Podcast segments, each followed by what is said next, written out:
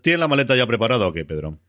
Pues tengo la checklist de la maleta preparada, que es básicamente los nervios materializados en una lista a punto ya de, preparar la maleta. Pero sí, sí, la maleta, bueno, la maleta la verdad es que me llevo mucha, mucha emoción porque es mi primera conferencia de desarrolladores y como ese tipo de viajes al final lo que sientes un poco antes es la, enorme responsabilidad al final de, querer llevar cada segundo que pase allí pues a la gente que está eh, leyéndonos, viéndonos. Ahora luego contaremos un poco cómo vamos a hacer el seguimiento, porque ya tengo más info de cómo lo vamos a hacer en, en tal como he hablado con el equipo.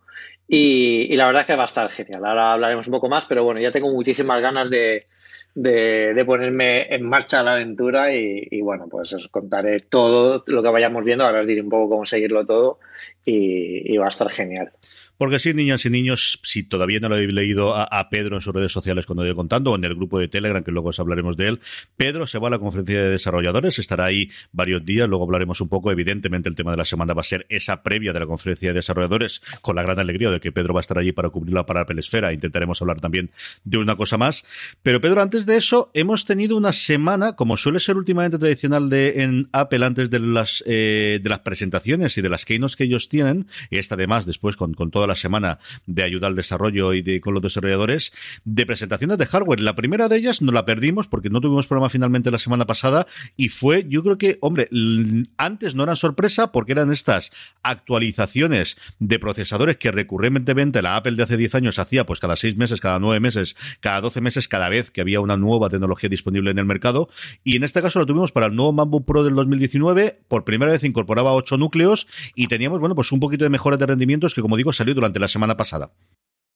Sí, de hecho, ahora mismo estoy utilizándolo. Eh, me llegó ayer la unidad de review, ya estoy probándolo. Y, bueno, la verdad es que sí que se notan ciertos cambios, sobre todo en el teclado, que es al final la parte eh, física con la que más entras en contacto cuando estás tocándolo. Eh, no es un, cambio radical en el tacto, me refiero. Sí que se nota cierto, cierto acompañamiento más en la pulsación de cada tecla. Lo quiero usar en el día a día al menos una semana completa con, mi ordenador eh, principal, eh, bueno, pues para ver un poco eh, cómo funciona y cómo, cómo, va el teclado, si hay algún problema o, va bien o me, es cómodo. También era una prueba de pulsaciones que lo hice en el MacBook Pro anterior cuando cambiaron el teclado mariposa.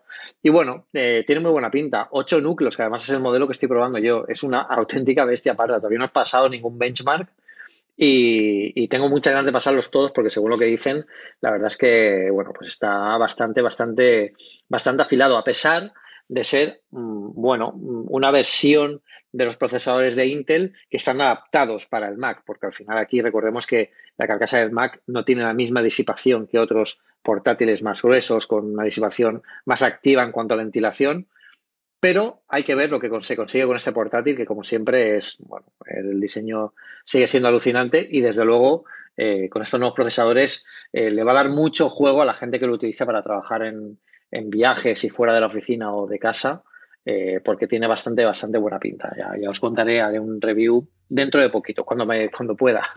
Como tú comentabas, el tema del teclado, que al final es la gran caballo de batalla de determinada parte del sector tecnológico, yo creo más incluso en Estados Unidos que aquí, aquí en Europa o en España lo que nos ha llegado, pero sí que hay toda una gente que no ha podido. Yo no es mi teclado favorito del universo, no lo voy a negar, pero no he tenido los problemas que otra gente sí que tiene. Sabemos esos problemas que tiene las motas de polvo que le han tirado para atrás. Y de hecho fue muy curioso cómo en la nota de presentación, la nota de prensa de Apple, no aparecía absolutamente nada como sobre el teclado, pero sí que es a la prensa se le contó al principio que había novedades, que había cambios con esa membrana que ha habido en la última generación dentro del mismo teclado por la última generación, que se había hecho modificaciones y nada, unas horas después, como suele ser marca de la casa, y Fixit ya nos decía que tenía ciertos cambios que es lo que apuntan a que al menos durante esta generación de MacBook Pro, a ver cuánto dura, si dura un añito más o dos añitos más, seguiremos teniendo para intentar tener esos dos grandes problemas que tenían, que eran teclas que no funcionaban por esa puñetera mota de polvo que se colaba y que de repente no había forma de quitar, y luego esas repeticiones, ¿no? del que se quedase trabada una determinada letra y de repente, mm, bueno, pues marcasen más de una vez y tuviésemos repeticiones del teclado, Pedro. Sí, nosotros tuvimos un briefing con Apple en la que nos contaron un poco cómo eran estos nuevos portátiles.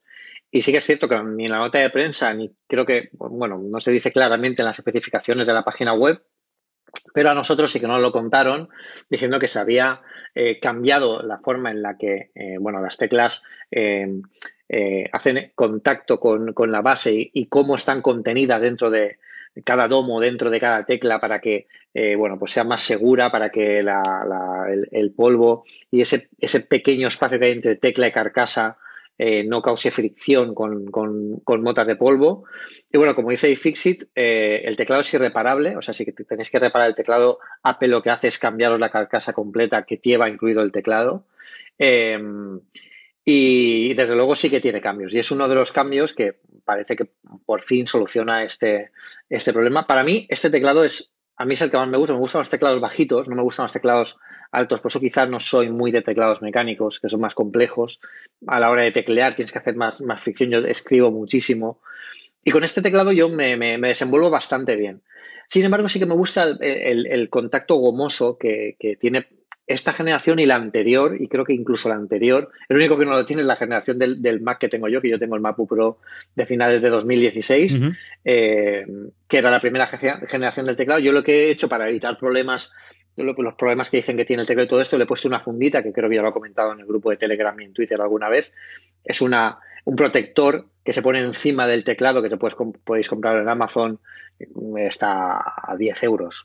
Son, es una cosa muy sencilla, es como una membrana que aparte de evitar que la suciedad entre en el teclado, eh, también amortigua bastante a la hora de teclar y da esa sensación un poco de amortiguación gomosa que tienen los nuevos teclados de Apple. Lo que pasa es que los teclados de estos nuevos de Apple lo tienen debajo de las teclas. Con lo que si alguien tiene algún problema o alguna duda o ve que no tiene miedo de que le pase esto en su portátil, le puede poner un protector este teclado que además mantendrá también el color de las teclas vivo durante muchísimo más tiempo, pues si luego queréis venderlo de segunda mano, siempre tiene mucha mejor apariencia un teclado que las teclas estén impolutas. Eh, y es uno de los cambios que de hecho tiene este nuevo, esa nueva versión que acaba de salir ahora, que parece que el recubrimiento que llevan las teclas es ligeramente distinto, parece más oleófobo que, que, el, modelo anterior, quiere decir que se marca, se marca menos, por lo menos, vamos, lo estoy probando unas horas, es súper prontísimo para decir algo más, ya os iré contando la experiencia en el día a día, pero, pero bueno, eh, a, ver qué tal. Tiene muy buena pinta. Yo la verdad es que con el mío de 2016 estoy contentísimo. Yo creo que es el mejor Mac que he tenido hasta ahora. Y, y desde luego yo creo que nos durará. Esta generación nos durará todavía un añito, dos añitos más tranquilamente. Ya el próximo ya será este que lleve Face ID y todo esto, pero esto tardará muchísimo todavía para, para llegar. Estos son unos portátiles increíbles y estos nuevos modelos tan potentes con ocho núcleos en un portátil. Es que es una barbaridad la carcasa que tiene. Eh, la verdad es que tiene eh, mucho futuro por delante para quien necesite esta potencia por ahí fuera de casa. Yo tengo ese mismo del 2016 y yo el teclado, es cierto que utilizo muy poco el portátil como portátil. Al final eh, yo soy mucho más de, iPad Pro a día de hoy y de, y iMac, pero aún así de vez en cuando lo utilizo. Yo sí que tengo más problemas de batería. Lo, único que he notado, yo no sé si es el mío que tiene, está tocado y tengo que llevarlo algún día de estos. Es cierto que tengo el de 13 y no el de 15 pulgadas, pero nunca he tenido tanto follón. Eh, no nos quedábamos hablando de esto con hardware. Yo creo que si sorpresa hasta cierto punto fue la actualización de MacBook Pro 2019, esta sí que no me la esperaba para absolutamente nada, Pedro. Y es que hace unos días de repente hemos redescubierto que sí, hay iPod Touch, todavía se sigue vendiendo. Recuerdo la época en la que se llamaba esto iTouch, porque era lo que se vendía, madre mía de mi alma. No ha llovido ni nada. Y que lo hemos actualizado. Y a lo tonto, lo tonto lleva cuatro años, si no recuerdo yo mal, sin actualizarse. Y se ha actualizado el procesador y tenemos, pues eso, un nuevo iPod Touch, que no hay Touch, que nunca existió, pero durante un tiempo, mientras era el flagship, mientras todavía no teníamos el iPhone, era el, nombre con el que conocía el nuevo iPod con, con pantalla eh, a color, a todo color y, de tamaño grandote. Y lo tenemos disponibles en versiones a partir de 32 gigas a 239 euros, que oye, yo ahora con las crías con 7 años me lo estoy pensando seriamente, ¿eh, Pedro? Claro, e-, es un movimiento que ha sorprendido a mucha gente porque, de hecho, todo el mundo que podéis leer en vuestros twitters y en vuestros comentarios de los grupos de Telegrams de tecnología que tengáis, seguramente dirán, ¿un iPod Touch ahora? Pero ¿quién quiere un iPod Touch ahora teniendo un pedazo de iPhone en el bolsillo? Precisamente. Esto no es el target para la gente que tenga un iPhone en el bolsillo. El target de esto es algo más un punto de entrada al mundo iOS. Daos cuenta que es eh, lo mínimo que puedes pagar para entrar en iOS 12. Y además con un procesador A10 Fusion, que no es el A11 que tenemos ahora mismo, pero bueno, es el de la generación anterior, que tampoco, eh, vamos, que es bastante bueno, es un Bionic, estamos hablando de que lleva un motor de, inteligencia artificial, de machine learning en, una carcasa que antes teníamos el iPod, Touch y, poco más. Con lo que mucha gente se sorprende, yo lo entiendo, no es el target, yo creo que posiblemente de nadie de los que esté oyendo este podcast, eh, para él, para él mismo, quiero decir, porque es algo que mm, nosotros ya lo tenemos, esta necesidad que nos ofrece este iPod Touch ya la tenemos cubierta de sobra con el iPhone, eh, con el iPad o incluso con algún iPod que tengamos por ahí fuera para ir a correr o para hacer deporte o para hacer cualquier cosa. Pero Apple no hace las cosas al azar. Y ahora, si os dais cuenta, ha actualizado los diseños, hay nuevos modelos. Hay un modelo rosa que no existía antes, que es un modelo que evidentemente, bueno, pues está pensado un poco también, son, hay modelos serios, pero son modelos, un, azul muy chillón, un rosa muy chillón, el rojo muy chillón.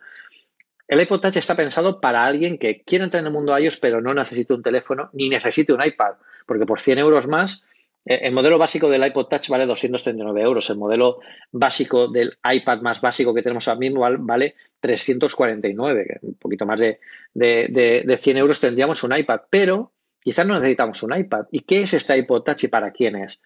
No es simplemente un reproductor de música. Yo diría casi que es un mini iPad, un mini mini iPad para niños, para mm. gente que no quiera tener un dispositivo, un, iPhone o un dispositivo mucho más caro, pero que pues quiera jugar, quiera oír música, eh, quiera retocar fotografías, quiera realidad aumentada, eh, todo lo que ofrece un poco el mundo iOS mm, con la potencia que ofrece el, chip A10. Representativo de todo esto es que si veis la página del iPod Touch que nos ofrece Apple en su, en su página web, eh, toda la gente que salen en las imágenes y que salen utilizándolo y que salen las, dentro de las, de las imágenes del, del, producto es gente bastante joven. O sea, yo creo que eso está orientado pues, pues para gente que quiera tener Instagram, eh, es perfectamente compatible con Instagram porque podéis tenerlo a través de Wi-Fi. Podéis hacer llamadas con WhatsApp, podéis tener. Eh, eh, bueno, WhatsApp mm, igual en un iPod Touch no porque no, tendrá teléfono y no se el número de teléfono, sí. Cierto, pero por ejemplo sí que podéis usar FaceTime, FaceTime, exacto. Bueno, al final puedes utilizarlo para muchas otras cosas que mm, quizás a ninguno de nosotros nos entraría en la cabeza comprar ni recomendar ahora una iPod Touch. Yo no te voy a recomendar a ti ni prácticamente a ninguno de los que escuchan este podcast una iPod Touch, pero seguro que tienen un, niño que, bueno, pues ya no es tan niño y ya quiere pues jugar o ver sus pelis o estar un rato, yo que incluso leyendo cómics en una, pantallita como esta sin necesidad de gastarse más dinero en un iPad. Eh, bueno, pues es un, es, un, es un buen punto de entrada. Aquí lo único que chirría quizás es el diseño, que han utilizado un diseño eh, que ya lleva bastante tiempo en el mercado, ni siquiera tiene Touch ID. Em, cosa que si hacen esto para niños, pues tiene cierto sentido. Recordemos, por ejemplo, que el Touch ID nos recomendaban que, el uso, eh, tanto el Touch ID como el Face ID, el uso de, estos dispositivos biométricos, el, usuario tuviera más de 12 años. Con lo que, claro, quizás poner un Touch ID o un Face, bueno, Face ID se encarecería muchísimo el producto, pero quizás no sería, no sería un poco el target y también encarecería mucho más esto para quizás un target de gente que no va a apreciar tanto que no tenga bordes o que te detecte la cara o algo así, que más que lo que quiere es potencia, poder usar el mundo iOS y los juegos y la realidad aumentada y Apple Arcade cuando salga y ver las series en cualquier parte y ya está, y olvídase de complicaciones ni cosas más caras. Es, es un dispositivo muy difícil de entender por nosotros, pero yo creo que la compañía entiende muy bien que siga habiendo un target de gente que, que lo quiere. Yo tengo mucha curiosidad. Como decías tú, toda la publicidad de Apple, por un lado, en FaceTime, desde luego es toda gente joven por debajo de 16, 17 años, al menos eso aparenten. Y luego a mí se me llama mucho la atención el, el colocarlo como videoconsola, ¿no? El, el, el anuncio que tiene, el, que aparece en la App Store es directamente arcade, te aparece ya directamente con, además con el huequecito para, para lo que vamos a tener la suscripción de videojuegos, que veremos a ver cuando nos llega ahora a finales de año. No sabemos si tendremos algo más de, de, de esto en la conferencia de desarrolladores o será en septiembre con la presentación de nuevo el iPhone cuando sepamos algo más sobre arcade después de haberla presentado en la anterior eh, Keynote. Y, bueno, y todo el formato, ¿no? Y Apple Music. Sí que me ha extrañado que no tener nada de televisión, pero yo creo que como tampoco tienen mucho más que contar a nivel a día de hoy, ni las suscripciones, tampoco tienen mucha cosa, especialmente en España, ¿no? De, de, funcionar. Pero sí, sí que curiosidad nuevamente el que haya un ritmo de renovación es saber si vuelven a tardar también cuatro años en renovarlos y meter los procesadores nuevos, o, o si este es el signo, porque es cierto que en el último año, lo tonto, lo tonto, entre sobremesas portátiles y ahora algo tan extraño como como el iPod Touch, hombre, no llega a ser lo que tú y yo recordamos hace 15 años, que cada seis meses tenías una actualización y tenías varios modelos a lo largo del año de, los de los estándar, ¿no? De, tanto del, del iPod en su momento como de los ordenadores, pero esa pérdida de velocidad que se estaba haciendo tanto en, sobremesa como en dispositivos complementarios, parece que lo hemos vuelto a coger cierto ritmo, Pedro. Sí, también en, muchos sentidos porque están aprovechando mucho eh, diseños de otras generaciones, por ejemplo, en el iPad mini, eh, el, el, MacBook no, porque se ha cambiado, pero por ejemplo el Mac mini sí que sigue siendo el diseño exterior, aunque por dentro sea completamente distinto. Yo creo que han, aprovechado para poner al día dispositivos que pueden seguir funcionando a nivel de diseño, porque el diseño, eh, el diseño que hace Apple dura muchos más años que de los que podríamos pensar a lo mejor de la competencia, en dispositivos que quizás no importe tanto el diseño, lo que quieren un poco más es la funcionalidad, lo que puedes hacer, lo que puedes crear, lo que puedes ver en él. Y, bueno, pues aquí está el iPod Touch, es el último heredero del iPod. No sabremos si habrá un nuevo iPod en el futuro Em, con un nuevo diseño, quizás sí, porque parece que se sigue vendiendo y quizás ya adopte otra, otra, otra forma. Pero bueno, está ahí como, como viejo recuerdo de, de lo que fue una, una época que la gente no le cuesta acordarse de todo esto, pero durante, hace 10 años, o hace quizás un poquito más, todo era iPod. Todo era iPod. En Apple Esfera nos llamaban iPod Esfera, porque la gente lo único que quería conocer eran cosas del iPod. era la, grandísima novedad. Y fijaos ahora cómo están, que la gente actualizan uno que, es barato, que es tal, y dicen, oye, ¿para qué lo quiero? Bueno, pues es un dispositivo iOS puesto al día de última generación para juegos, música, vídeos, herramientas creativas. Oye, pues quizás si no quieres un, iPad, aquí tienes un, buen dispositivo para, para viajes, para niños, para un segundo dispositivo para alguien que tengas en casa que lo necesite, ¿quién dice, ¿quién dice que no puede tener mercado? Desde luego Apple piensa que sí que lo tiene. Sí, señor, 10 años no son nada, pero mira tú cómo se notan. Madre mía mi alma. En fin, vamos con rumores, rumores. Tenemos la grande, desde luego, que hablaremos dentro de un segundo, la última ronda, o penúltima, porque Dios sabe si de aquí a que grabamos a que podéis escuchar este programa y sobre todo que lleguemos a la conferencia de desarrolladores, entre los sospechosos habituales vuelven a sacar alguna eh, novedad de, lo que veremos el día, el lunes, eh, en la Keynote, el próximo lunes, día, día 3. Pero antes de eso, una curiosidad que sacáis vosotros en la pelesfera y es cómo van a llamar al nuevo sistema operativo. Si siguen manteniendo esta nueva eh, nomenclatura que llevamos ya unos cuantos sistemas operativos del, del Mac OS de darle un sobrenombre de algo de California, qué es lo que van a utilizar, ¿no? A día de hoy, bueno, pues hemos pasado y hemos ido poquito a poco con las sierras y con los montes y con capitanes y cosas similares. Ahora mismo estábamos en el desierto de Mojave.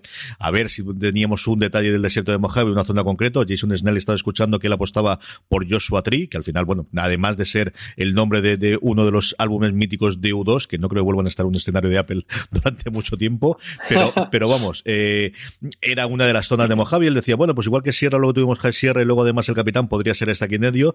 Vosotros en Apple Esfera, fijándonos en el nombre, o, mejor dicho, en patentes que tenía, ¿no? El que había registrado previamente Apple, apostabais por cuatro posibles nombres, Pedro. Sí, teníamos apostado por Mamut, que no, es, el, no es el animal, eh, volveríamos a, la, época en la que Apple nombraba sus sistemas operativos como animales, con Tiger, Jaguar, etcétera. Es una, es una, es una zona de lagos que está en la parte, en la parte este de California. También está Monterrey, que es eh, una ciudad que está abajo de San Francisco, unos 200 kilómetros. Rincón, que es un, bueno, es una zona surfera muy popular también allí en California. Y, bueno, también eh, se comentaba, se rumorea una, un nombre un poco extraño que se llama Skyline, que, bueno, como nombre me gusta porque es muy sonoro, que casi representa algo del futuro, ¿no? Y, y haciendo referencia a las vistas que tiene eh, una carretera que, está allí en Silicon Valley desde unas montañas. Yo creo que esta es demasiado, es demasiado complicado. Aquí lo que nosotros decimos es que, bueno, hay, ellos han adquirido 19 nombres, eh, que han adquirido los derechos de estos nombres para utilizar, porque claro, para utilizar el nombre de estas ciudades o estos nombres que están, que son casi de localizaciones, tienen que registrarse previamente, entonces no pueden elegir al azar. Eh, aquí lo que decimos nosotros es que Mamut es la que tiene más posibilidades. Es un poco rara, porque también es confusa con la parte de, de, que quizás sea un animal o algo así. A mí la verdad me gustaría mucho que, que, llamaran a, un macOS macOS San, San José, porque es donde se celebra la conferencia de desarrolladores y yo creo que más de uno se levantaría y se pondría en pie. Pero, pero bueno, mm, es complicado porque, claro, pronunciarlo ya les está costando pronunciar eh, Sierra y Mojave está siendo un desastre. los podcasts americanos son divertidísimos, sí, sí, Pues imagínate, San José, bueno, sería, sería tremendo. Pero me gusta la conversación esta de los nombres porque me recuerda a otros tiempos donde también elucubrábamos mucho. ¿Cómo llamaremos? ¿Cómo se llama ¿Cuántos gatitos nos quedan? ¿Cuántos gatos nos quedan para que le den Sí, sí, sí, sí, ya nos quedamos ya sin animales, sí, sí. Así que bueno, eh, ahí estaremos con, con, esto y lo descubriremos en, en, directo, a ver qué nos, a ver qué nos dicen. Yo, Mamón de Monda, Rincón es divertido, a ver quién lo pone con tilde que no es Skyline. pero es cierto que porque nos queda nada, una semanita para que llegue la segunda temporada de Big Little Lies, me quedo con Monterrey, que es donde sucede toda la acción de la hasta ahora miniserie de HBO, que ahora va a ser serie con su segunda temporada, que incorpora a Miller Streep, y es una ciudad, el, si no habéis visto la serie, yo os invito a verla, que desde luego, y al menos la introducción, los primeros minuto y medio muy típico de, de, de HBO de hacer una, una previa bastante larga, porque es una visita de verdad por una carretera costera sencillamente preciosa, es alucinante. Tiene un puente medio colgado encima del océano Pacífico que es una verdadera pasada y luego vas viendo cómo van conduciendo todas las eh, actrices principales y desde entonces tengo Monterrey en la cabeza cuando lo he visto digo, mira, esta es mi apuesta, yo creo que va a ser Monterrey. Y si no, pues mira, al menos me quedo con Monterrey luego para Big Little Lies. Esta como curiosidad porque, Pedro, los últimos rumores del último que tenemos es de Guillén Rambo, de Giga Rambo, como últimamente lo llaman tú, o Guille, o le están llamando al pobrecito mío de absolutamente todo. Esto de tener un nombre brasileño, portugués, de verdad es terrorífico para cómo te tienen que llamar los americanos. Tres cosas, tres ha sacado en la última oleada de rumores, alguna bastante esperada, otra que ya conocíamos pero que ha podido tener pantallazos, otra que conocíamos, pero como decía, yo creo que lo quizás más importante es, esto tiene pinta de ser pantallazo más que un mock-up, ¿eh? de, alguna forma ha sacado estas imágenes en la que en primer lugar lo que vemos es cómo podría lucir el eh, modo oscuro para todo el iPhone.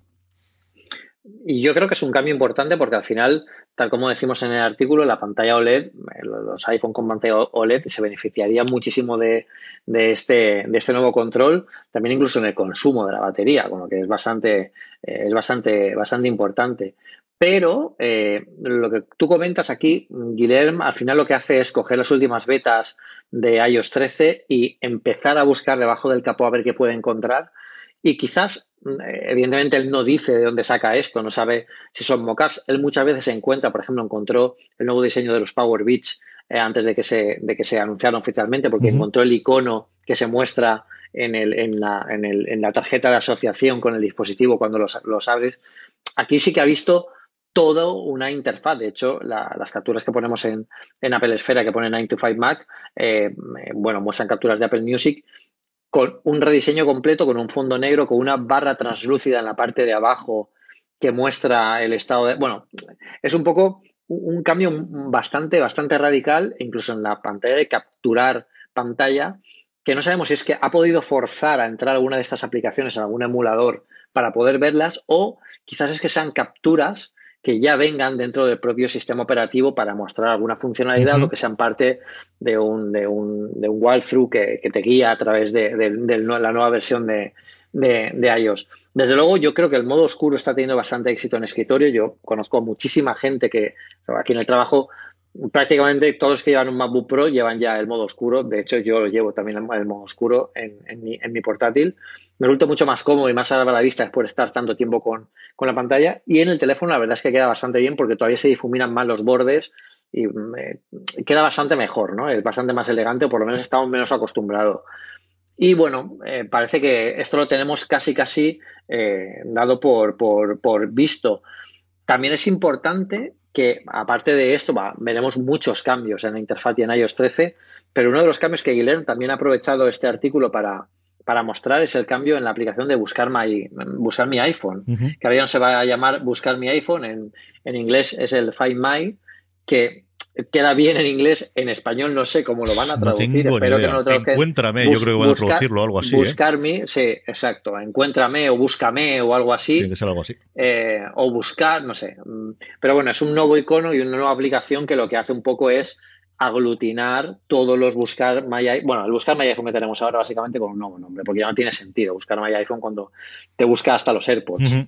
Eh, o sea que, que, es bastante. Es un cambio que también se veremos, pero bueno, esto es uno de los de, lo que rascaremos, de lo que veremos el próximo lunes. O sea que todavía queda mucho por descubrir y seguro, seguro, seguro que, que, que tiene mucho más para sacar que va a ir desglosando en gotitas de aquí al lunes, estoy completamente seguro. De hecho, se lo preguntamos en, el podcast que hicimos con Enapelianos si tenía algo más. Él nos dijo que, bueno, tenían algunas cosas que habían descubierto, pero tenían que asegurarse de que eran así antes de, anunciarlas, con lo que está seguro que es una de ellas y alguna más que saldrá. Habrá que estar atento. Una tercera que me ha gustado mucho, de la que él muestra un pantallazo solamente, además curioso, porque es una pantalla de iPad a pantalla partida, no de la forma tradicional en la que la ventana pequeña está a la derecha, sino aquí con la ventana a la izquierda. A la izquierda tenemos un calendario que visualmente a mí no me ha parecido que sea nada diferente del que tiene actualmente, y a la derecha un recordatorios más sofisticado en el que tenemos por fecha, que yo creo lo que están intentando mostrar aquí, porque tenemos, eh, o se adivina, tener un lugar que es hoy, o programado para otras determinadas fechas. Es decir, un pasito más a un recordatorios más en el sentido de una gestión de tareas, como puede ser un Things, un OmniFocus, un Todoist, si hay aquellos que trabajéis, o un Wonderlist, el antiguo Wonderlist que luego compró eh, Microsoft también para aquellos que utilicéis con gestores de tareas compartidos, que tiene una pinta espectacular. A mí me gusta mucho. ¿Qué quieres que te diga? Yo recordatorios, al final la uso muy de uvas a peras, pero sobre todo por la, la integración que tiene con Siri, aunque me ha costado Dios y ayuda, luego luego hablaré de Siri, me ha costado como cinco intentos que me reconociese lo que quería, lo que quería hacer, pero tiene muy buena pinta, la verdad es que me ha gustado mucho y, un pasito más, ¿no? De, mm, si consiguen hacer con este recordatorio lo que consiguieron cuando fue el cambio de notas, acuérdate del antiguo al nuevo, de le hemos complicado un poquito más, lo justo para utilizarlo fue brutal, brutal, brutal. Sí, de hecho yo notas me sorprendo utilizándolo, además sin pensarlo, cada mm. vez lo uso más eh, yo soy usuario de Things desde hace bastante tiempo, pero al final tener notas en todos los dispositivos sin hacer absolutamente nada y que lo tengas mm, ahí y con lo, fácil que es poner tablas, eh, poner eh, cambios de color, poner bullets, yo lo veo muy útil. Aquí han dado un paso más en, parecerse a Things. Si te das cuenta, la, agrupación de tareas es la agrupación de tareas es muy similar y me gusta un poco, ¿no? Si, si combinan al final eh, reminders, notas, combinan un poco todo, el, todo lo que pueden tener aquí, eh, puede ser bastante, bastante interesante.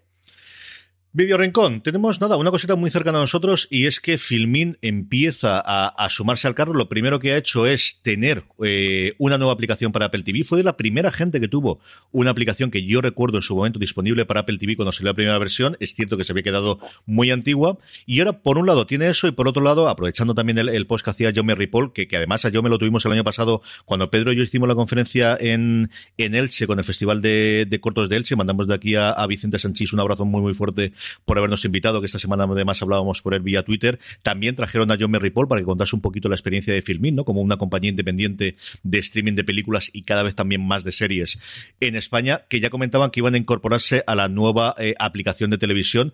Pues les ha quedado una cosa bastante apañada y, y lo que nos falta nuevamente es cuándo se puede integrar como un canal más, como un channel, como a día de hoy seguimos teniendo solamente Starz, que es el único que ha llegado todavía, Pedro. Yo creo que igual estamos esperando a que, a que saquen algo en, en la conferencia de desarrolladores veremos algún paso más a todo esto, estoy completamente seguro. Yo creo que eh, igual ahí incluso vemos algún anuncio de algo más de, todo el tema de TV Plus.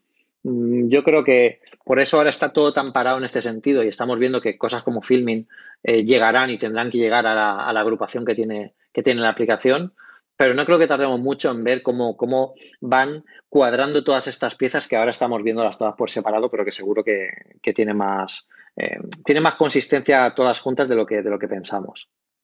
Vamos con el tema de la semana, Pedro. Vamos a hablar de, la previa de la conferencia de desarrolladores. Por un lado, de tu viaje como tal a la conferencia, luego qué esperamos de la keynote, evidentemente, del primer día y, de lo que se vaya a mostrar de ahí.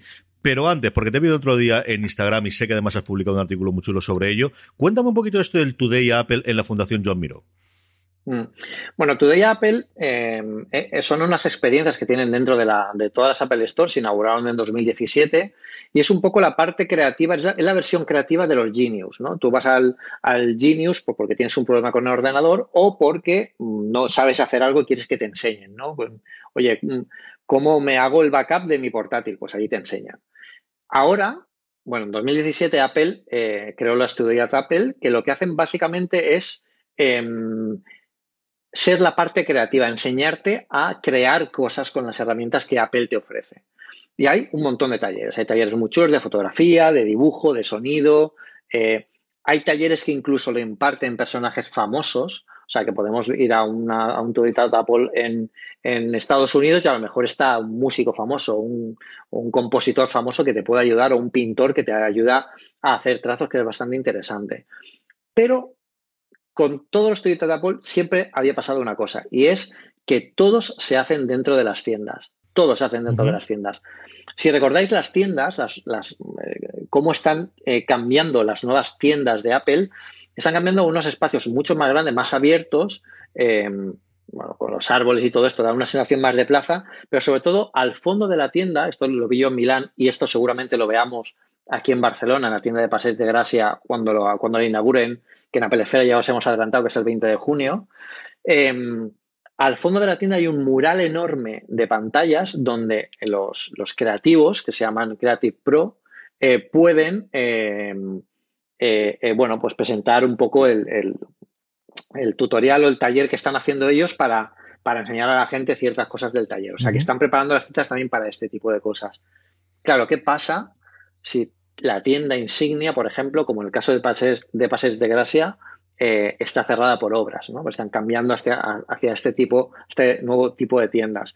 Bueno, pues Apple pensó que quizás sería alguna buena idea, ya que Apple está en la intersección un poco entre la tecnología y el arte, a entrar en contacto con una fundación que tiene eh, bueno, mucho sentido artístico y aquí en Barcelona es bastante, bastante conocida, que es la Fundación Joan Miró, en la que se expone toda la obra de, bueno, del pintor con, bueno, además de una forma magnífica, y el taller de Today Apple que hacen allí, los talleres, ahora contaré cuáles son, eh, se hacen, se hacen en, el, en, la propia fundación, no, es, no tienes que ir a ninguna tienda, se hace directamente en la fundación. Eh, por personal de Apple, o sea, vosotros vais allí a la hora de la actividad y veréis que hay gente de Apple uniformada con el esto de Apple y que os irá guiando con las experiencias, aportando todas las herramientas que necesitéis. Lo bueno que tiene esto es, bueno, yo creo, yo creo que Apple ha elegido muy bien el sitio porque la Fundación John Miró es una fundación, es un, es un sitio muy especial por el hecho de que es un museo atípico. Normalmente los museos, eh, los autores de las obras, nunca deciden en qué museo exponen o acaban sus obras, sobre todo porque a lo mejor mueren antes. Eh, en el caso de John Miró, eh, las obras que están expuestas en esta fundación, el arquitecto que hizo este museo era amigo personal de Joan Miró. Entonces diseñó un espacio y un contexto, un edificio pensado para la obra de Joan Miró. Es como si eh, el propio eh, edificio fuera el producto también, una parte del producto de la obra de Joan Miró. Eso no sé si os recordará a, algo dentro de Apple con, el Apple Park y, bueno, todo lo que, lo que Jobs quiso hacer con, con eso tiene cierta relación, ¿vale? Es, un poco eh, anecdótico, pero sí que tiene cierta relación. Entonces, aquí Apple nos invitó a, vivir un taller desde dentro para poder contarlo. Podéis leer mi artículo en Apple Esfera, donde cuento un poquito cómo fue, veréis alguna foto y sobre todo podéis admirar mi increíble obra que pude hacer con, en este taller.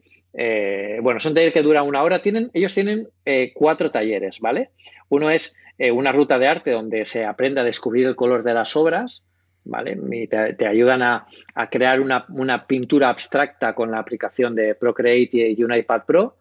Hay otra ruta de arte que es Observa y Dibuja, que es la que hicimos en la prensa eh, esta semana, que lo que te, bueno, te hacen es, te enseñan un poco la obra de Miró y te llevan a un sitio, a un enclave muy importante dentro del museo para que eh, también con el iPad Pro y Procreate eh, puedas plasmar algo con unas pequeñas lecciones, con unos pequeños trucos que te dan antes los Creative Pro del taller.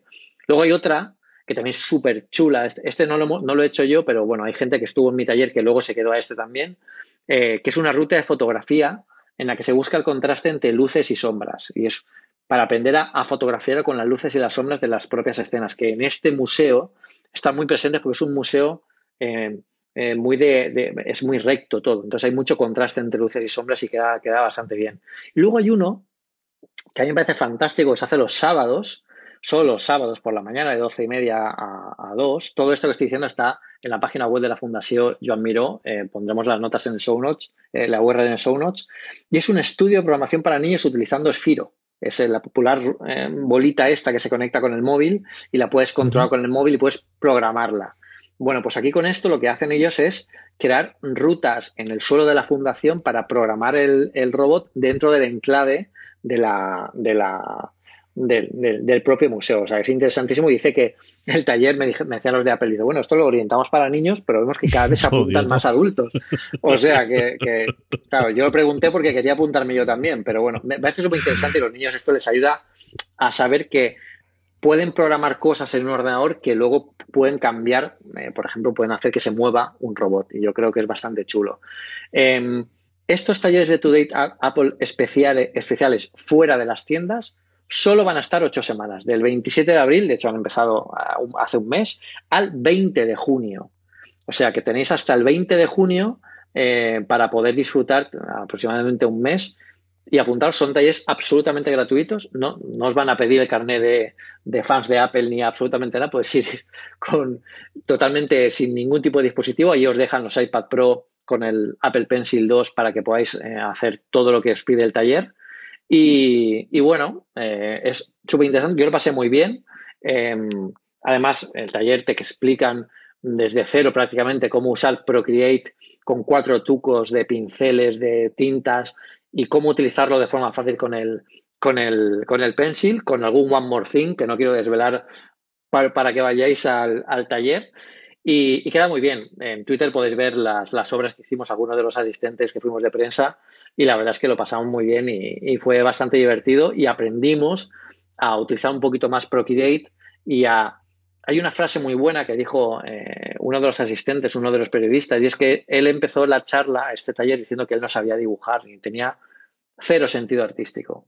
Sin embargo, con una herramienta como el iPad Pro y Procreate, fue capaz de hacer una composición eh, con pinceles, con sombras, con luces, con distintas tintas, que en la realidad, aunque tuviera todas, todas esas herramientas puestas en una mesa, no hubiera sido capaz de hacerlo porque no entiende. El iPad además favorece con el hecho de usar capas, de, poder borrar, de poder eh, alterar líneas, con lo que eh, casi que tenía una esta tecnología hacía que bueno pues pudiéramos desarrollar una faceta artística que quizás no, que no sabíamos que teníamos con lo que es esa es un poco la, conclusión de todos estos talleres. Y es que podemos hacer más cosas de las que pensamos y a mí me parece eso súper interesante y son talleres muy, muy divertidos que podéis ver aquí. Es la primera vez que Apple saca un Today at Apple fuera de las Apple Store en cualquier parte del mundo y se ha hecho aquí en Barcelona. O sea que, es bastante importante para, Apple, por eso estuvimos allí. Y yo recomiendo que si tenéis la oportunidad de pasar por Barcelona y poder, y poder ir, eh, desde luego hacerlo. Hemos recomendado a Apple que haga esto en otras ciudades donde hayan Apple Stores y quizás, ¿por qué no? Incluso donde no hayan, imaginaos, una especie de tour de Toyota Apple para, para, que la gente pueda experimentar todo esto, que la verdad es que es bastante, bastante chulo. Yo esto en el Che de Santa Pola lo veo clarísimamente, Pedro. O sea, yo creo que hay que hacer un poquito de padre a chica y hay que tirar. Yo estoy dispuesto a que vaya Elche que no vaya a Alicante. Yo hago fuerza ahí, o si quiero lo llevas a Santa Pola y estamos a mitad de camino, o en Torrellano, ¿por qué no decírtelo en el Alte, que puede estar muy bien? Pero sí, sí, yo creo que estas cosas hay que hacerlas y siempre en y además la Fundación es un sitio preciso para hacer eso. A ver, cuéntame el invento. Entonces tú el domingo te dices que coges un avión y vuelas un poquito, ¿no? Es más o menos el invento este, ¿no? Un poquito. Yo ahora esta semana es una semana de locura porque tengo que cerrar un montón de cosas antes de irme estamos preparando con el equipo de Apple Esfera cómo vamos a hacer todo el seguimiento, todo lo que vamos a hacer allí. Pero sí, de momento todavía no tengo agenda. Apple suele enviar la agenda de lo que vamos a hacer, lo que vamos a, ver durante, durante los días que estemos allí. Eh, pues, yo creo que me, me lo enviará ya para, final, para viernes, final de semana. Entonces, eh, yo cojo un avión en Barcelona a las 7 de la mañana y llego a San Francisco a las 2 y media de la tarde, hora de San Francisco, que será aproximadamente aquí las 11 y media, son 9 horas menos. Sí. Entonces, ya estoy allí, al día siguiente es la keynote, eh, que, bueno, iremos a la keynote, haremos el seguimiento, veremos todo lo que se presenten, eso lo contaremos todo. Y después, el lunes, eh, me quedaré también eh, bueno, el lunes, el lunes es el día de la keynote, que es por la mañana y durante todo el día haremos el seguimiento. También estaré martes y el miércoles, hasta el miércoles por la tarde. ¿Y estás en la, conferencia? ¿Puedes acceder a todo? ¿Vas por la tarde, por ejemplo, el lunes a la, al State of the Union o cómo está el invento, Pedro? ¿No sabes nada todavía? No lo sé, todavía no lo sé. Yo, para mí es la primera vez que voy a una conferencia de desarrolladores. Eh, tanto con Apple como, como, por libre. O sea, yo nunca había ido. Eh, con Apple sí que he ido a los eventos del iPhone y tal, como sabéis, pero, pero esto para mí es una novedad. No sé si podríamos acceder. Tendremos algún tipo de tour guiado donde podremos ver distintos tipos de conferencias. A mí me gustaría mucho el State of the Union, porque además es una cosa que comentamos aquí en este podcast bastante ¿Mm? cuando, cuando sale. Y, y, bueno, pues la verdad es que yo lo veo bastante interesante. Pero bueno, estaré allí. Aparte de la Keynote, estaré día y medio más, casi dos días más, en la que veré bastantes cosas de la conferencia de, desarrollo, de desarrolladores. Veré el ambiente que hay en San José, el ambiente que hay en el McKennedy Center, que es donde se va a celebrar. Eh, y me gustaría poder traer toda esa experiencia, esa sensación de estar allí, de verlo, de vivirlo. Para eso estamos montando cosas muy chulas, muy chulas, ¿vale? Eh, una de ellas es, eh, eh, bueno, antes de, antes de, salir, antes de salir, lo que, lo que haremos será, bueno, una pequeña, una pequeña, un pequeño podcast.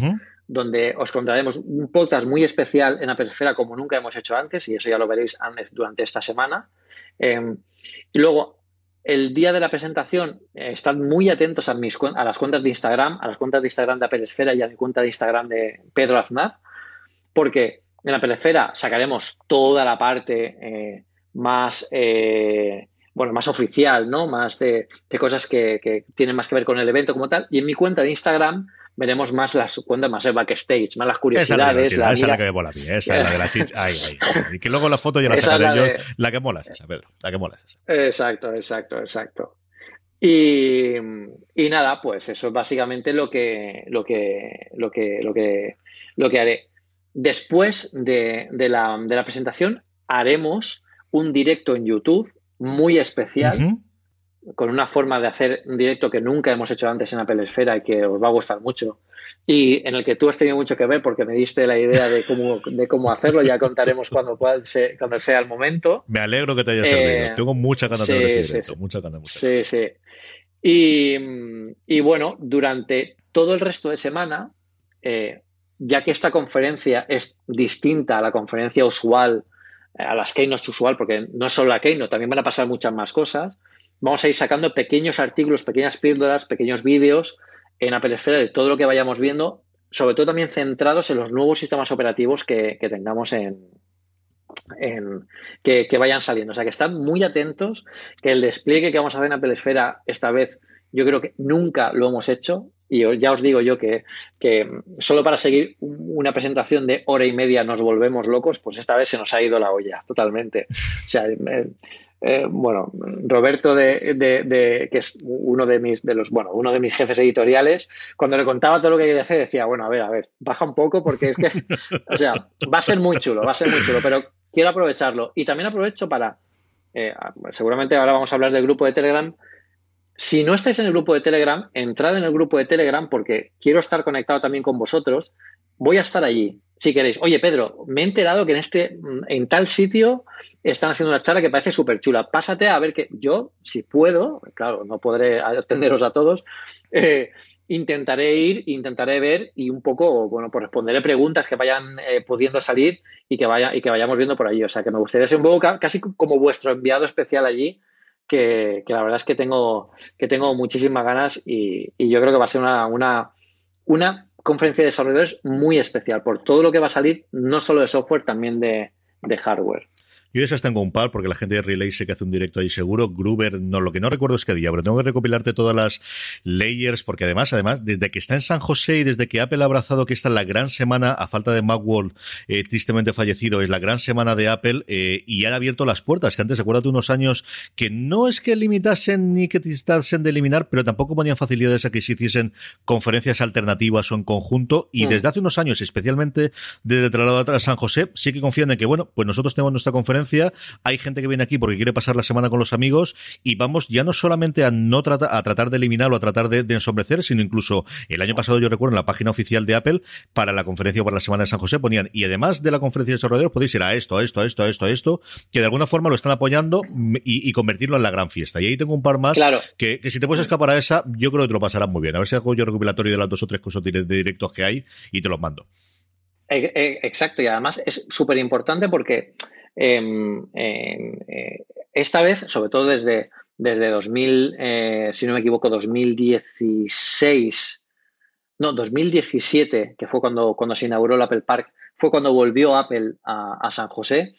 Eh, para Apple, San José es su casa, pero toda la ciudad es su casa. De hecho, aquello, para que os hagáis una idea, San José es el, la conferencia de desarrolladores es, el, Mobile World Congress de Apple, a lo grande, pero toda la ciudad se convierte en eh, cosas relacionadas con la conferencia y con Apple. Hay eventos, como tú dices, interesantísimos, que Apple incluso ahora potencia, porque ahora Apple, como tú dices, em, eh, es parte como que de la experiencia de valor añadido que tiene su conferencia, ¿no? Que además potencia todas ese tipo de cosas. Pero es que además, fijaos que yo por Twitter he dicho que voy a ir y tal, no os podéis imaginar eh, los privados que tengo de un montón de restaurantes y un montón de sitios de, San José diciendo, oye, si vas a ir a la conferencia con el batch de la, de la, conferencia, no te puedes perder. El mejor perrito caliente de San José lo tenemos aquí. La mejor tal lo tenemos aquí. Los cócteles después, después del afterworld los vamos a tener aquí. O sea, que yo también no todo va a ser trabajo. Igual os digo, os mando alguna fotito de algún sitio trabajo, hombre, y pues para toda la, gente que tenéis allí de, los restos de los blogs, mira, esto para la gente de cocina, esto para los de BBMs y más, esto para los otros, sí, hombre, sí, sí. Eh, siempre sacamos algo. Ahí seguro que sacamos, contenido. También es importante porque ahí va a haber durante, no solo durante el tiempo de la keynote, también durante el resto de días, va a haber gente de todo el mundo de la tecnología va a estar allí. Entonces, es muy importante. El otro día un, chico que escribe también en 9 to 5 Mac con Guilherme, eh, le gustaba el, rollo de tu día de Apple, me contestó, yo le contesté también, y luego me di cuenta que él también iba a ir a la conferencia de desarrolladores y puso un tuit en plan, oye, voy a estar allí, si alguien quiere verme, pues oye, pues quedar con gente que al final nos leemos durante tantísimos mm. años y vamos a estar en la misma ciudad, casi mm, yo, esa, pequeña, ese pequeño grupo de comunidad que se crea con estos eventos, yo creo que es súper importante y Apple lo explota muy bien con lo que, con lo que va, a ser bastante, bastante chulo. Y por supuesto, esta vez em, voy a escribir un artículo cuando acabe todo, cuando va a ser toda la conferencia, de cómo es la conferencia, igual estos artículos de mi Keynote o cuando he contado la, Keynote desde el punto de vista de, detrás de, las cortinas y de los andamios, ¿no? Cómo es ir, cómo es ver lo que ves, lo que, lo que te sorprende. Pues de aquí también quiero hacer un artículo muy especial en Apple Esfera que voy a intentar que también lleve vídeos. Voy a grabar vídeos que, bueno, me voy a, quedar sin, sin teléfono y sin memoria porque es muy importante todo lo que, lo que se va a ver allí y yo creo, de verdad, están muy atentos a las redes sociales. Yo creo que lo más cómodo para mí va a ser Instagram porque en cualquier momento puedo sacar y puedo hacer un story o una, o una foto de lo que sea. Pero también por los vídeos que vamos a hacer en directo, vamos a hacer charlas en directo desde, allí alucinante con este nuevo sistema que os he contado antes y ya veréis que, lo, vamos a, lo vamos a disfrutar. Espero que, que bueno, al máximo o de la mejor forma posible. Yo desde luego lo voy a intentar. Eso será lo que será para ti tu Keynote y, lo que esperas en esos días. Para el resto de los mortales que lo veamos y que estamos esperando, ¿qué esperamos de esta Keynote? Esperamos tres nuevos sistemas operativos o cuatro, dependiendo de lo que quieran hacer con el Apple TV, pero desde luego sé que un nuevo sistema operativo para Apple Watch, uno nuevo o dos, que también podría ser, que es una de las apuestas si el iPad cambia para el iPhone por un lado y para el iPad por otro, y, desde luego eh, quizás el mayor cambio vaya a ser, yo creo que está la keynote, desde luego, eh, Pedro, desde fuera de los Macs. Por un lado, eh, para el nuevo Mac OS y por otro lado para el Mac Pro, que, que sí o sí tiene que llegar. No me creo que hagan esta conferencia no presente el nuevo Mac Pro. A ver, chavales, yo voy a estar allí si el tío Tim no presenta el Mac Pro, yo creo que me levanto y le digo, a ver, amigo, me haces venir para no ver un Mac Pro. No, seguro que van a presentarlo. Van a presentar el Mac Pro, van a presentar el monitor que durante tantísimo tiempo se ha, rumoreado y los cambios que vamos a ver este año con los, con los sistemas operativos yo creo que van a ser muy importantes, sobre todo en el caso de, del iPad. Em, yo creo que va a ser bastante larga la conferencia, tener en cuenta que si presentan estas cuatro cosas que hemos dicho, tienen mucho contenido para decir y, desde luego mm, quizás veamos alguna sorpresa más. No, no sé que no se, no se puede descartar que, no sé, no sé si ahora o más adelante, pero yo es, cada vez tengo más claro que va a salir un nuevo Apple TV. Quizás ahora no sea el momento. A no ser, si ahora sacan un Apple TV, será un Apple TV exactamente igual que el que tenemos ahora mismo, pero más pequeño y más potente. Eh, si lo sacan, a lo mejor eh, si, lo sacan más pequeño y más potente, lo pueden sacar en septiembre, que es cuando el iPhone tal lo presentan. Si lo sacaban ahora es porque han cambiado algo que quieren, una nueva faceta que quieren potenciar. Por ejemplo, el tema de juegos. A lo mejor con un mandito nuevo, con un nuevo kit de desarrollo para videojuegos que aplique a este nuevo Apple TV. Estas son especulaciones completamente mías, sin ningún tipo de fundamento, más que igual mis, mis deseos. Pero, pero cada vez lo tengo más claro, sobre todo teniendo en cuenta que la televisión va a ser muy protagonista este año y yo creo que un pack eh, el nuevo Apple TV con el nuevo TV Plus mm, eso queda muy bien en la página web. Yo estoy contigo. Yo creo que eso y con Arcade. Yo el, que me da el salto segurísimo, yo creo que Arcade sí que está pensando desde el principio para que, además de evidentemente en el iPhone y el iPad, que puedas jugar con el Apple TV. Y, es una de las cosas por lo que no he comprado el nuevo de 4K, ¿eh? o sea, porque creo que va a modificarse dentro de poco. Em, vamos cerrando el programa y el primero, como comentaba eh, Pedro, eres nuestro grupo de Telegram y es que tengo el firme propósito a lo largo de, de, todo este año de recopilar las preguntas que nos vais haciendo en el grupo de Telegram. ¿Qué es nuestro grupo de Telegram? Pues es un lugar en el cual hablamos a día de hoy más de 450 personas diariamente sobre el mundo de la tecnología de Apple, gratuito, simplemente escribís telegram.me barra una cosa más, escribís directamente eso, si no tenéis instalada Telegram, que supongo que alguna habrá, pero muy poquitos entre vosotros, os invitará a que instaléis la aplicación, tanto en iOS como alguno de ellos que tengáis Android, hijo mío, la gente de todo. Eh, y si ya lo tenéis, directamente os abrirá, os podéis unir perfectamente a nuestro grupo y ahí charlar. Y durante todas las semanas cuando vayamos a grabar os preguntaré antes qué preguntas. Y he recopilado unas cuantas. Eh, Pedro, Miguel nos preguntaba, y estábamos precisamente en esto, si pensamos que inaugurarán, inaugurar, perdón, si pensamos que anunciarán algo de hardware y desear 6 cuáles. Hemos nombrado el Mac Pro, hemos nombrado el nuevo monitor marca Apple, olvidando ese paso eh, terrorífico por LG con todos los problemas. hemos hablado de esa posibilidad de Apple TV. Hemos tenido ya el iPod Touch que se lo han quitado de en medio. ¿Alguna cosa más podrían tener, Pedro? Yo creo que más o menos eso, ¿no? Más o menos eso. Estaría muy bien, por ejemplo, que sacaran un teclado nuevo, por ejemplo. Ya que acompañan el Mac Pro, pues bueno, todo el set, ¿no? Que el, ratón yo creo que no, no, hace falta cambiarlo ahora mismo, básicamente porque es muy complicado cambiar el diseño del, del, concepto que tienen ellos de ratón ahora mismo, pero el teclado sí que podría cambiar. Por ejemplo, con un, teclado con touch bar para los, los profesionales o un teclado de otro tipo, no sé, alguna actualización, pero así tienes todo el pack. El Mac Pro, tienes el monitor y tienes además el super teclado nuevo, que queda muy bien también. Iván Alexis Abad nos pregunta que qué esperamos del Apple Watch, aparte de la filtración de la tienda propia de Apple, eh, de, apps. Tú, aparte de aquí, cambio la pregunta de Iván Alexis, aparte de la tienda de esferas, Pedro, ¿qué esperas del Apple Watch? Hombre, solo, yo, yo es que espero la tienda de esferas desde hace cinco generaciones. O sea, si por fin me van a hacer caso, no, yo creo que es una oportunidad importante, sobre todo ya no tanto por las apps, sino por los watch faces. Si al final consiguen que eh, estas, eh, esta tienda permita vender watch faces propias, yo no creo de todas formas que esto salga en esta, en esta tienda de apps. Sí que será, esta tienda sea más eh, aproximada a aplicaciones, aplicaciones que luego tienen su propia complicación que puedes añadir a las esferas que ya tiene el Apple Watch y las nuevas que veramos en este, en este nuevo sistema operativo. Yo creo que aquí el gran cambio va a ser tenemos una nueva tienda de aplicaciones con aplicaciones solo para el Watch, eh, para, el Apple Watch, que cada aplicación tiene una complicación. ¿vale? Una complicación son las pequeñas, los pequeños gadgets, widgets que podemos poner en las esferas. Y una nueva gama de esferas en este nuevo eh, sistema operativo para el reloj, que lo que hará será facilitar esta incorporación de las complicaciones de forma que sea más fácil. Quizá la forma de tener más el control Apple eh, de, las, de, los watch faces, de las esferas, sin necesidad de tener una tienda de esferas propiamente dicha, sea precisamente eh, crear algún tipo de, esfera que sea completamente personalizable, que tú puedas poner cualquiera de las complicaciones o casi todas en cualquier parte de, ella. O sea que igual hay una combinación de eso y se centran solo en la parte de, las aplicaciones para que también se potencie la parte de aplicaciones. Yo creo que todo el gran cambio del Apple Watch va a estar ahí, que ya es bastante, ya es bastante. Martín nos hace dos preguntas rápidas. Primera, si realmente creemos que abrirán en el iPad Pro a discos duros externos para la exploración de archivos. Y segunda, un HomePod mini para cuándo, Pedro. Lo de la exploración de archivos seguro, yo creo que es una cosa que, que, que ahora tal como está el, el, iPad Pro que, se ha abierto con el USB-C para conectar dispositivos externos y quizás el 80% de los dispositivos externos que tengamos en casa sean discos duros, pues seguro que, lo integran dentro de la aplicación archivos, que es lo más probable que hagan. Eh, eso seguro. Eh, y luego la segunda pregunta era...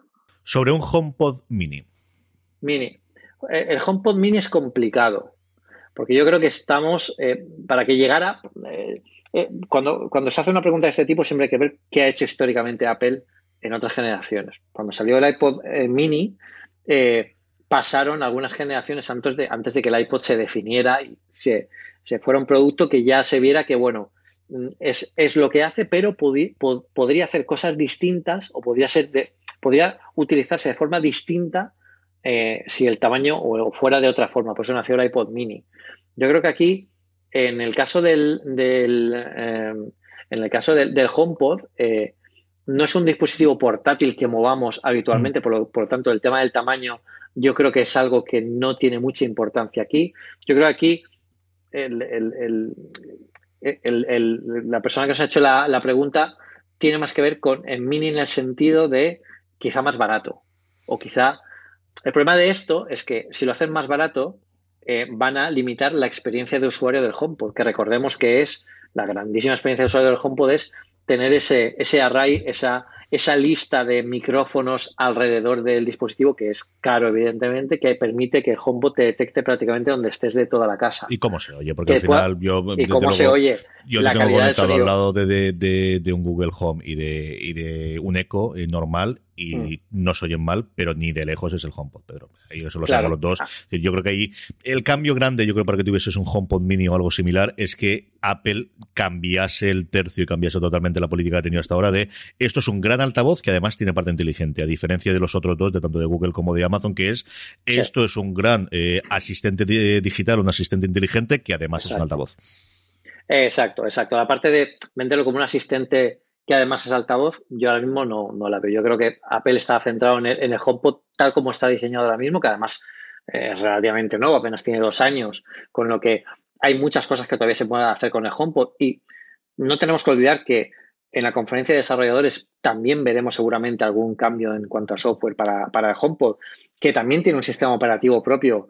Recordemos que es iOS, pero es un iOS eh, para un sistema operativo de voz y seguramente veremos cambios en Siri, cambios en cómo se controla, cómo se utiliza, que, puede ser interesante. Pero yo, Apple nunca hace un dispositivo mini eh, para vender más barato en detrimento de sus características. Hace un dispositivo mini que es equiparable en potencia y en rendimiento al su equivalente en mayor, lo único que más pequeño. Si aquí reducimos el tamaño, por definición estamos reduciendo la funcionalidad del dispositivo porque se oirá peor, no podrá tener toda la tecnología, con lo que de momento yo no creo que lo veamos. De todas formas, sé que, bueno, no es barato, son 350 euros lo que lo tenemos, aunque ya solo, bueno, no, 350, no, 329, que se Apple bajó el precio hace poco.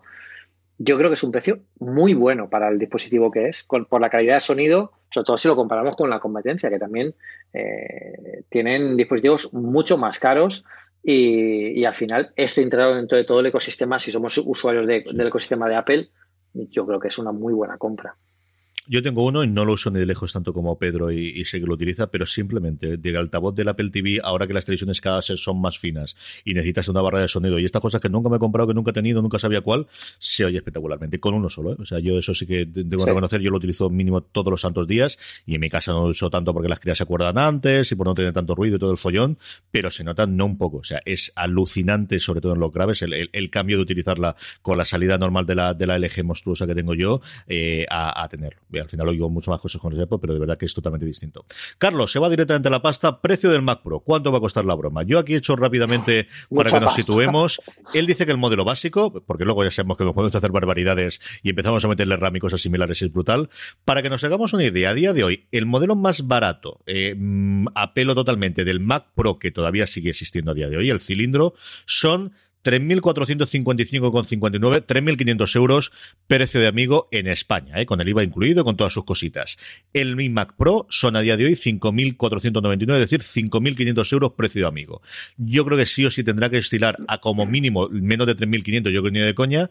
A partir de ahí, ¿cuánto crees tú que puede costar la bromita esta?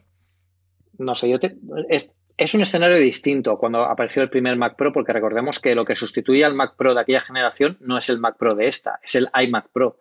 Y el iMac Pro está a un precio que ya ronda lo que costaba el Mac Pro en su momento. Con lo que em, el Mac Pro que saquen ahora tiene que ser algo radicalmente distinto y radicalmente más potente, porque si no entra en, choque directo con lo que sacó Apple con el iMac Pro, eh, que eh, yo creo que empezó pensándose casi como era que era, bueno, pues un, producto de contención hasta que saliera el Mac Pro definitivo, pero que al final se ha convertido en, producto propio por, vamos, por méritos eh, propios sin, ningún tipo de duda.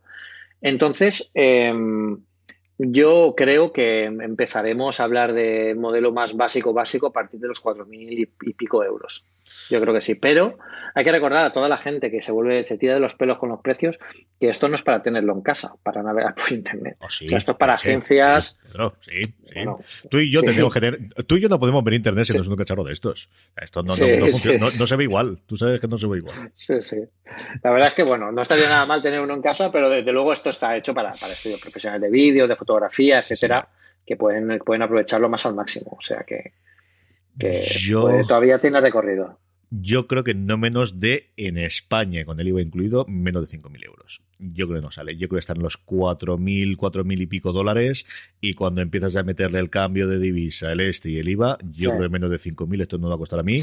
Si no son los 4.999 por hacerme la puñeta y que no, y que no acierte y que no sean los 5. Pero yo creo que la cosa va a estar por ahí. ¿eh? Sí, seguramente. Correcto. Y la última que nos ha llegado mientras estábamos grabando, Sergio Heredero. Mira, una pregunta que además yo hoy he sufrido varias veces es, ¿pensamos que eh, va a hacer una mejora de Siri en el sentido de que el core esté en el dispositivo y no tenga necesidad de conectarse a Internet para peticiones locales? Hoy me ha pasado una cosa con pedir un recordatorio para que me recordase una, me ha faltado cinco veces que no se conectaba, que no lo entendía, que no lo hacía bien, y esta parte de internet me ocurrió varias veces. Al menos esas cosas que te van a hacer la funcionalidad de no tener una llamada de internet, sino llamar a una aplicación propia, eso vamos a poder verlo si no en estas próximas generaciones dentro de Siri incorporado.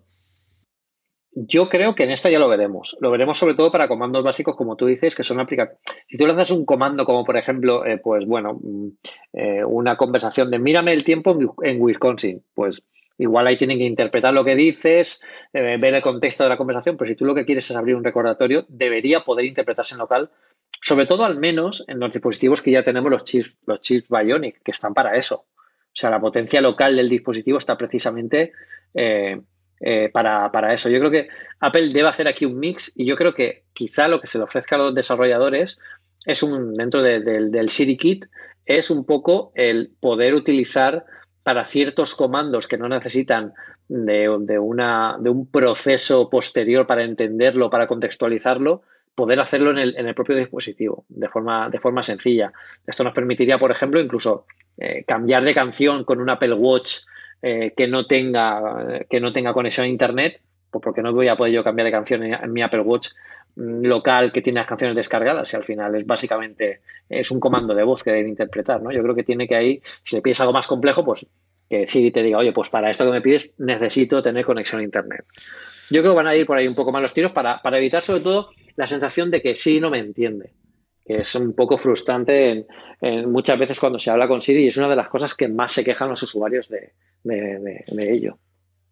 Sí, sí, porque al final hace que no lo utilices. O sea, yo al final me entra el cabreo y, paso de utilizarlo y me pasa, y cada vez que un sistema operativo nuevo intento utilizarlo con el reloj o ahora con los AirPods de nueva generación no es una cosa que tengo, parte de la por la que me quiero comprar, aparte de por tener los nuevos, es sobre todo por tener la llamada Siri directamente y, me tira para atrás. Todas estas preguntas las hemos contestado de las que nos han hecho nuestro grupo de Telegram. Como os decía antes, os podéis unir gratuitamente desde telegram.me barra una cosa más y todas las semanas antes de que empecemos a grabar os ponemos las noticias ahí, os salta la notificación y rápidamente nos podéis hacer preguntas que las contestaremos con muchísimo gusto y, así entre todos hacer un poquito mejor cada uno de los programas. Y terminamos como es norma de la casa con las recomendaciones. Pedro, ¿qué recomendamos esta semana? Bueno, pues yo en mi esta faceta retro que me ha salido últimamente, el otro día por Twitter un, un, chico me dijo que había una aplicación que seguramente me gustaría tener en mi, en mi iPhone y así fue porque me la bajé inmediatamente, que es una versión del Abu Simbel Profanation de Dynamic de finales de los 80, es un juego que salió para Spectrum, bueno, para los 8 bits de la época, y es básicamente uno de los juegos más difíciles que vais a jugar nunca. Eh, de hecho, uno de los, de en, este hilo de Twitter alguien decía, no, desde luego es un digno heredero, es un remake ¿eh? de, aquel, de aquella versión con más colores, mejor movimiento, un poco más puesto al día.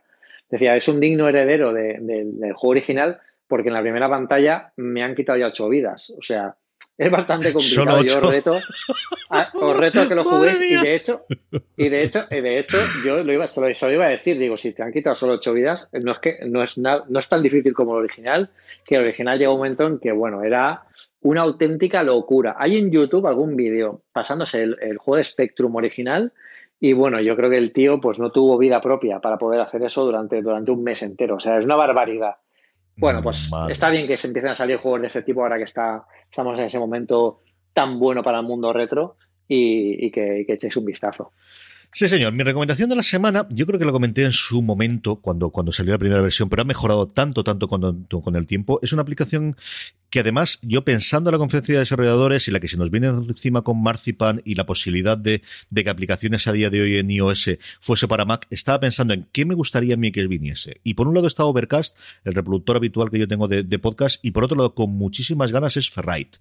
Ferrite, escrito Ferrite sin más, es un grabador absoluto y total para iOS de especializado en podcast. Y es no solamente para grabar, que es como suelo utilizarlo yo, sino también para edición. Tiene soporte absoluto para el Pencil en las dos versiones, tanto en la 1 clásica como la nueva del, del nuevo iPad Pro. Es una sencilla gozada trasladar, hacerlo y puedes hacer absolutamente toda la edición. Pero al final el poder tenerlo en, una pantalla grandota es lo que a mí me tira para atrás. Yo comprendo que mis hijas ya se acostumbrarán a hacerlo y, para cuando tienes una urgencia, pero de verdad que es el, el eh, muchas veces cuando voy a editar una cosa más o cuando voy a editar algunos programas de fuera de series, cada vez lo hago menos, pero cuando tengo alguno es el que me gustaría utilizar. Y Simplemente por eso me acordaba, si estáis intentando buscar algo con lo que primero grabar, con bastante calidad, en iOS, eh, una entrevista o un podcast, lo que corresponda, lo que sea, y sobre todo el que luego vayáis a editarlo directamente sobre ella, en iPad especialmente, pero también en el iPhone, yo os juro que he editado algún programa, alguno, por ejemplo, de los recaps que hacía yo con cuando es la temporada de Star Trek Discovery, que los hago normalmente con, con Dan y Simón, solemos grabarlo directamente ahí en, en Ferrite y luego lo edito, le suelo poner la cortina inicial, la cortina final y luego posteriormente eh, edito el MP3 cuando yo lo he subido posteriormente al servidor y ahora que en fuera de serie lo hace María Santonja, se lo mando directamente. No es eh, carísima, tampoco es gratuita la, aplicación, sí que tienes una prueba gratuita para que lo trastes todos y luego es un único pago que no recuerdo ahora si estaba solo los 10 o los 20 de euros aproximadamente para todas las, eh, primero la duración de todo el audio que quieras, porque tiene una limitación con la prueba gratuita y luego para todo lo demás. De verdad, si estáis interesados en grabar algo con iOS y especialmente el trastear, el editar, eh, pensando especialmente en el iPad Pro, bajarlo y trastearlo a menos, Ferrite, escrito Ferritos, poner las, las enlaces tanto a la web para que veáis los vídeos de demostración de cómo se utiliza, aunque también hay mucho tutorial en YouTube que podéis encontrar, como el enlace directamente a la App Store de Ferrite, que es una de mis aplicaciones eh, de verdad de, preferidas del iPad y las que me gustaría ver qué traslación puede tener en Marzipan y ese universo que parece que se nos puede abrir en cuestión de nada, unos meses. Y Pedro, que estarás allí para contarnos todo esto en la conferencia de sí. y buscaremos a ver si podemos grabar desde allí una cosa más. Sí, la, intención es que podamos grabar eh, una cosa más un poco especial directamente desde allí. Así que no, no desconectéis mucho, estad muy atentos al grupo de Telegram, que es donde vamos diciendo todas las novedades de todo esto, a todas nuestras redes sociales, porque va a ser una conferencia de desarrolladores muy especial y bueno, vamos a, vamos a intentar traerlo de la mejor forma posible a todos, estéis donde estéis, vais a estar allí con, con nosotros en la conferencia de desarrolladores, así que no lo perdáis. Pedro, un abrazo muy fuerte y, buen viaje y que intentes descansar en el avión, que sé que si no que yo después puedo ser un puñado de desastre. Bueno, yo igual no duermo en una semana, pero no pasa nada, ya dormiré, ya dormiré cuando vuelva. La última vez estuve, estuve grabando podcast porque también me, pidieron que participara hasta las... Yo me acuerdo que volví al hotel, eh, volvimos de cenar a las nueve de la noche hora de allí y estuve hasta las seis de la mañana grabando cosas con gente porque no podía dormir. O sea, imaginad en una conferencia de desarrollo que son tres días. O sea, yo voy, a perder 10 kilos. Voy a volver hecho, vamos, un sílfide. un abrazo muy fuerte, Pedro. Otro para ti, para todos. A todos vosotros. Hasta la semana que viene, que es una semana muy, muy especial en una cosa más. But there is one more thing. And we've managed to keep it secret. Vale, aquí estoy grabando yo eh, mi, mi, micro de los AirPods con el QuickTime, ¿vale? Que te enviaré solo mi pista, no hace falta que la, que la tú, te enviaré el MP4 o el Puedes separarla, ¿no? Puedes coger solamente tu pista de esa. Sí, sí, porque cuando hablas tú, las rayitas no se mueven, solo se mueven cuando hablo yo. Vale, eso es lo fundamental, señor. Soy así de técnico, ¿vale? Por eso estamos en la conferencia de desarrolladores, coño. Pues claro, claro. Gente, Sí, sí, sí, sí, sí, explicarle lo de las rayitas a la gente. Esto hay que explicarlo con rayitas, que no hemos discutido. Sí, sí.